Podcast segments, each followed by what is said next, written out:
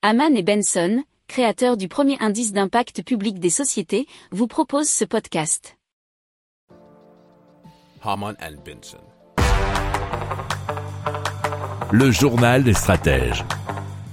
Et on vous parle de Vitro Labs, qui est spécialisé en biotechnologie et qui a récemment levé quelques 46 millions de dollars pour construire et développer une unité de production pilote dans la fabrication de cuir en laboratoire. Et ça donnerait naissance au premier cuir animal par culture cellulaire. Puis cela permettrait de mettre au point, nous dit l'article de positiver.fr, les premières créations conçues à partir de ces matières innovantes.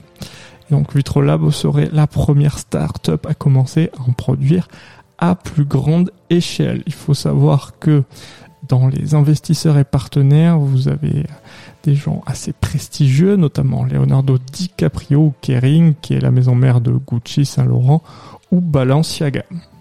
Si vous aimez cette revue de presse, vous pouvez vous abonner gratuitement à notre newsletter qui s'appelle La lettre des stratèges, LLDS, qui relate, et cela gratuitement, hein, du lundi au vendredi, l'actualité économique, technologique, énergétique, mais aussi de l'hydrogène, et puis de tout ce qu'on trouvera super intéressant pour votre vie.